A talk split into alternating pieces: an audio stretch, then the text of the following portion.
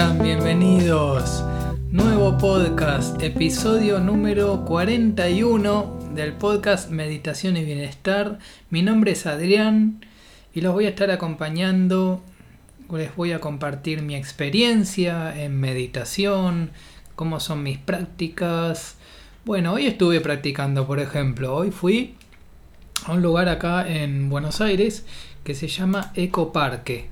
El Ecoparque era el antiguo zoológico donde antes había animales y después eh, a, partir de unas protestas que hubo eh, retiraron la, mayor parte de los animales los llevaron los liberaron no y porque estaban enjaulados en el zoológico los, animales y a partir de varias protestas que hubo eh, decidieron liberarlo y convertir el espacio en un ecoparque Está acá en la ciudad de Buenos Aires, en el barrio de Palermo, muy, muy cerca.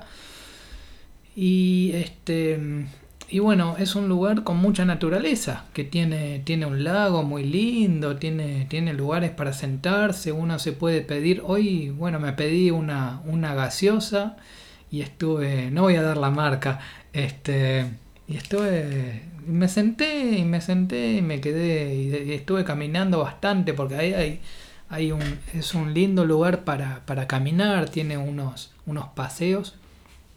Bueno, eh, esa fue mi, práctica de hoy. También la hice el complemento con, con meditación sentado. O sea, por un lado está la meditación caminando, que se puede, se puede eh, meditar mientras caminamos, pero es, es, caminar de una forma especial, o sea, no es, no es de cualquier manera que se puede. Uno medita cuando es consciente de que está meditando y, camina y por supuesto que camina lento y uno no, no está yendo a ningún lado y uno no espera ninguna ganancia de eso. O sea, eso es importante, no esperamos ganar nada.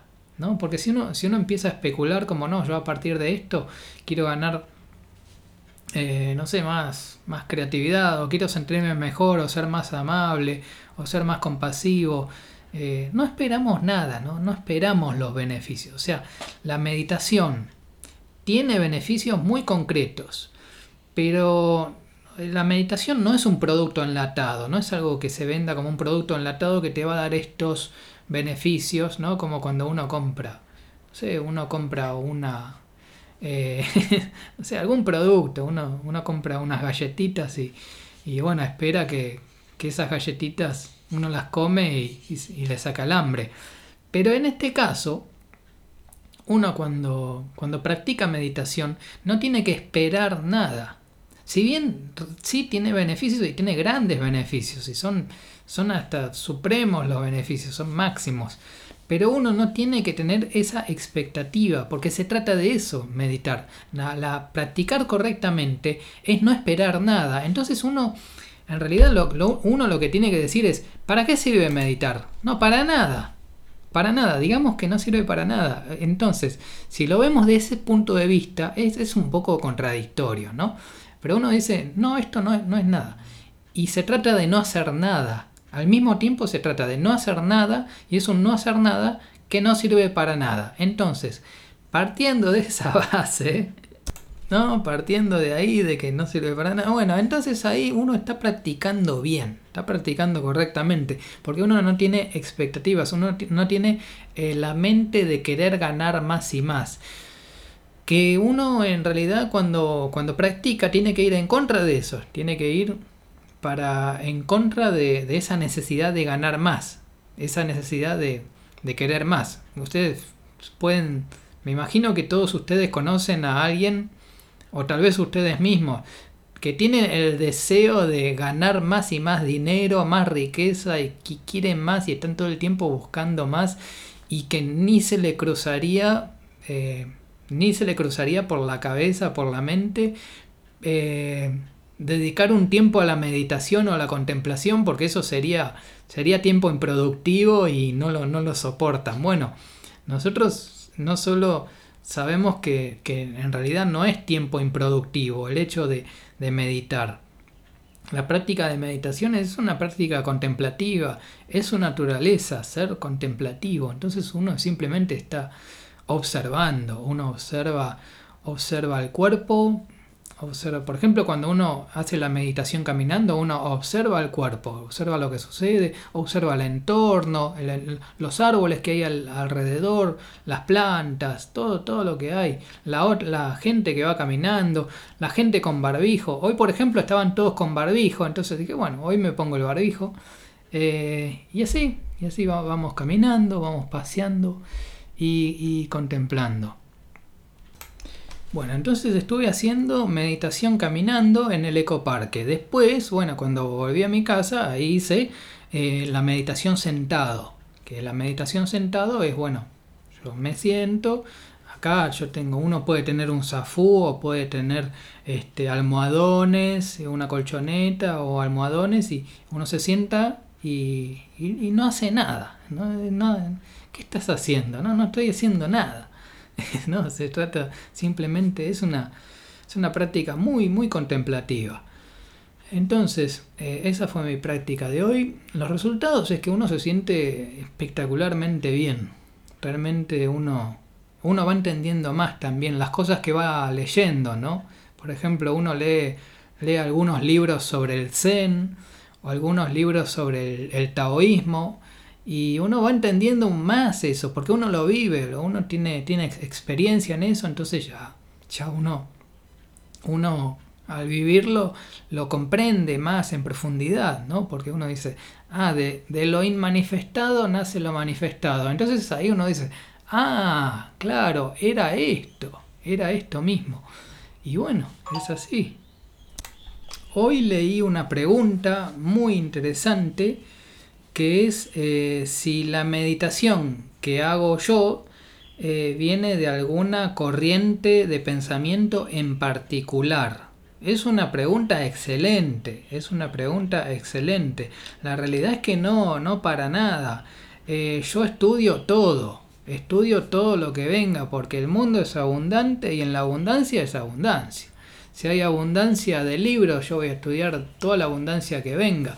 Yo, por ejemplo, hace poco me compré un libro sobre el Zen, que se llama Las claves del Zen, de Thich Nhat Hanh, y es un libro del Zen, es un libro oriental, es un libro de, un monje que, que, bueno, que vivió en Vietnam, que después se tuvo que ir de Vietnam y que se fue a Francia, y toda una historia, y que fue, este, estuvo...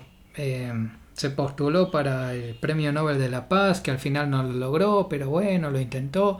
Y la verdad que yo le, yo le daría el Premio Nobel de la Paz porque se lo merece, pero, pero bueno, no es necesario, ¿no? Este, el tema es que yo estudio de todo. Estudio otras corrientes de pensamiento, orientales, occidentales, antiguas, modernas. Eh, si, si el mundo es abundante en, conocimiento, en, sabiduría, en libros, en conferencias, en cursos. Entonces vamos a hacer todo, vamos, a, vamos por todo, ¿no? O sea, eh, en definitiva hay que estudiar de, todas las corrientes. Yo la verdad que hice todo tipo de cursos, eh, leo todo, todo, todo tipo de libros, me gusta leer, tengo el hábito de leer también está la, propia experiencia, ¿no? Es como, como les digo yo, a medida que uno va practicando meditación, entonces todo lo que lee se va entendiendo más. Uno empieza, porque uno empieza a vivir esas cosas. Uno, qué sé yo, uno puede en principio leer que el ego tiene esta naturaleza de la separación, ¿no? Que uno se percibe como un individuo, que soy yo, que soy un ente separado de los demás, del resto, del resto de las personas, del resto del mundo, de los, de los aparatos, de, los objetos, es como que soy yo, separado, y están los otros también separados, pero que como que estamos separados. Bueno, esa es la sensación del ego. Uno primero lee eso, el tema de la separación. Después uno empieza a tener una comprensión mucho más, más grande de la naturaleza del ego, de los miedos que, tiene el ego. Por ejemplo, el ego eh, siempre está tratando de atemorizarnos, de hacernos sentir miedo, y, eso está muy, muy claro, por ejemplo, eh, por ejemplo, está muy, muy claro cuando vemos la televisión, cuando vemos algún noticiero donde hay todo tipo de tragedias, catástrofes, violencia extrema. Entonces uno eh, empieza a ver eso y dice, oh, pero mira, todas, todas las locuras que pasan en el mundo, hay que cuidarse. Entonces uno empieza a sentir miedo. Eso es lo que quieren ellos, ¿no? todos los que hacen ese tipo de programas ¿Qué es lo que quieren? Y que tengas miedo. ¿Para qué? Y para venderte, para, para tenerte sometido y para venderte, para venderte cosas, sino para venderte la, la, seguridad. ¿no? Ellos te regalan la inseguridad y después te venden la seguridad. Se trata de eso, porque si uno empieza a ver todas las publicidades que tienen ellos, son todas cosas de que uno, uno simplemente pongan atención a a las cosas que te regalan, te regalan la inseguridad y te venden, fíjense bien lo que están vendiendo ellos, que no es gratuito. Eh, así que, bueno, no es desinteresado. ¿Cuándo conviene practicar meditación? ¿En qué momento? Bueno, eh, yo por ejemplo, eh, la, meditación caminando la hice a la tarde la, hice hoy a las más o menos a las doce y media del mediodía. Al mediodía la hice, sí. Más o menos a las doce y media del mediodía. Se puede hacer también más temprano, a la mañana. Y se trata de dar un paseo, de dar un paseo consciente, donde uno está plenamente consciente de que está meditando, está practicando. Entonces uno empieza a observar lo que sucede, empieza a observar el cuerpo. Después está la, entonces uno puede así, a la mañana, al mediodía, a la tarde. Eh, después, eh, la meditación sentada, me gusta hacerla más a la noche. Más a la noche, ya cuando estoy más cansado, ya cuando después, después de, haber vivido todo un día completo, como que ahí ya me dan ganas de, dar una meditación más larga y meditación sentada. Ahí sí, me siento, y, bueno, me quedo, me quedo un rato, un rato largo. A veces escucho música, a veces, a veces escucho una charla, una conferencia o escucho música. Me, gusta tener algo, algo así.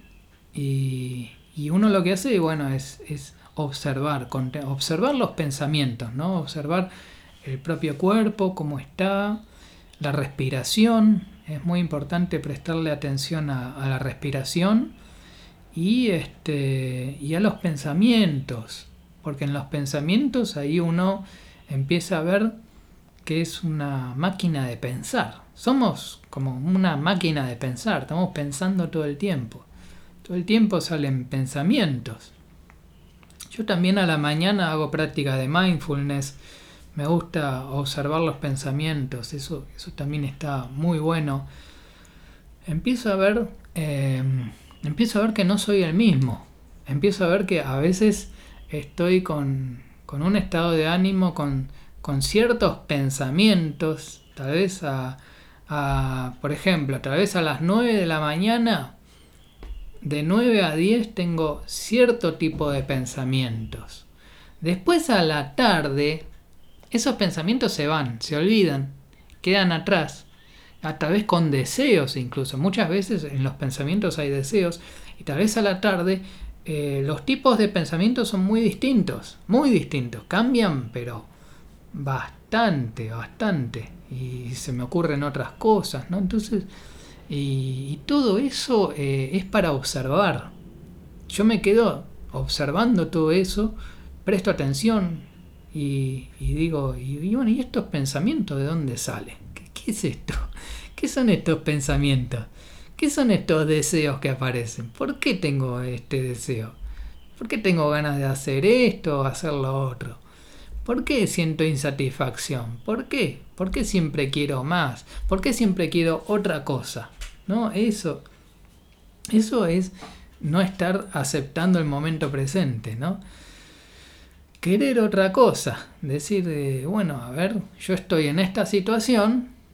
Imagínense que estoy acá grabando este podcast, estoy con el micrófono y con el programa de grabación y que, y que de repente tengo ganas de estar en una pileta, nadando, no sé, supongamos, o dando, eh, o dando una conferencia, dando un curso, supongamos.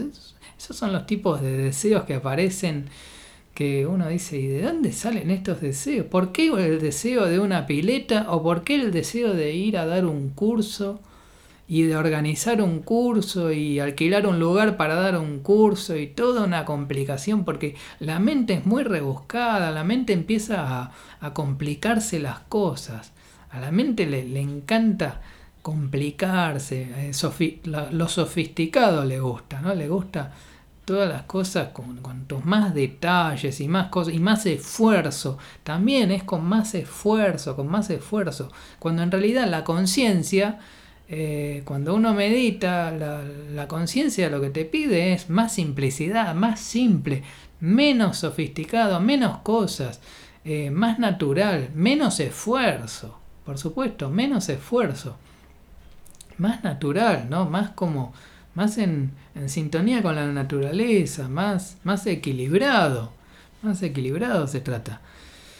Bueno, y la práctica de mindfulness, la práctica de mindfulness que hago a la mañana tiene que ver con, eso, con observar, con observar los pensamientos, con las cosas simples, porque es algo muy, muy simple y tiene que ver con, con la observación. Entonces yo lo que observo es eso, lo que puedo observar es que no soy el mismo Adrián a la mañana que a la tarde, ¿no? Porque realmente por la mente pasan cosas muy distintas. Hay, hay, una, hay unos cambios tremendos, tremendos en, los tipos de pensamientos que, que, aparecen, los tipos de pensamientos y los tipos de deseos, ¿no? Porque uno no, aunque practique meditación y aunque practique mucha meditación, uno no está libre de deseos.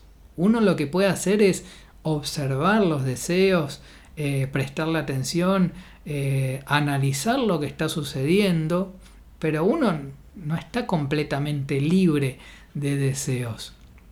Ahora, el tema es este. ¿Qué pasa si yo le hago caso a mi mente? ¿Qué pasa si yo le hago caso a esos deseos que me aparecen en la mente? Bueno, en ese caso, ahí me estoy identificando con la mente. Ahí estoy diciendo que la mente tiene razón y que yo tengo que hacer lo que, lo que mis pensamientos están diciendo. Y si mi deseo es ir a la pileta, yo tengo que hacer el esfuerzo para ir a la pileta y tengo que alquilar un lugar con pileta buscar, buscar en internet donde hay un lugar con pileta, ir a la pileta. Y, imagínense, imagínense que eh, si yo no cumplo ese deseo, voy a quedar frustrado. Y si cumplo el deseo, también voy a quedar frustrado. Imagínense que hago todo un esfuerzo enorme, un gasto un montón de dinero en alquilar una, un lugar con pileta. ¿Todo por qué? Por un pensamiento que apareció ahí, un deseo. Imaginen que alquilo un lugar con pileta, lo logro y me tiro a la pileta. Y una vez que lo logro, digo, ¿y esto para qué? Y ahora... No, ahora quiero otra cosa. Eso es lo, esa es la naturaleza de la mente. Que ahora voy a querer otra cosa. Una vez que lo logré, eh, ahora voy a decir, no, bueno, ahora ya está.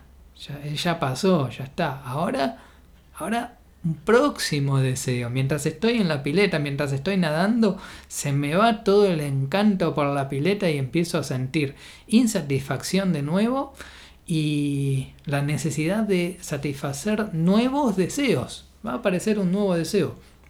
Va, va a ser un Adrián distinto, el que estaba pensando en deseando la pileta, va a ser distinto del Adrián que está buscando en internet lugares con pileta, lugares para alquilar, a ver qué se puede hacer. Y va a ser distinto el Adrián que va, alquila la pileta y se mete a la pileta y se pone a nadar. Van a ser Adrianes totalmente distintos, porque van a ser distintos pensamientos, distintas formas de pensamiento. Esa es la naturaleza del pensamiento, de, de los deseos.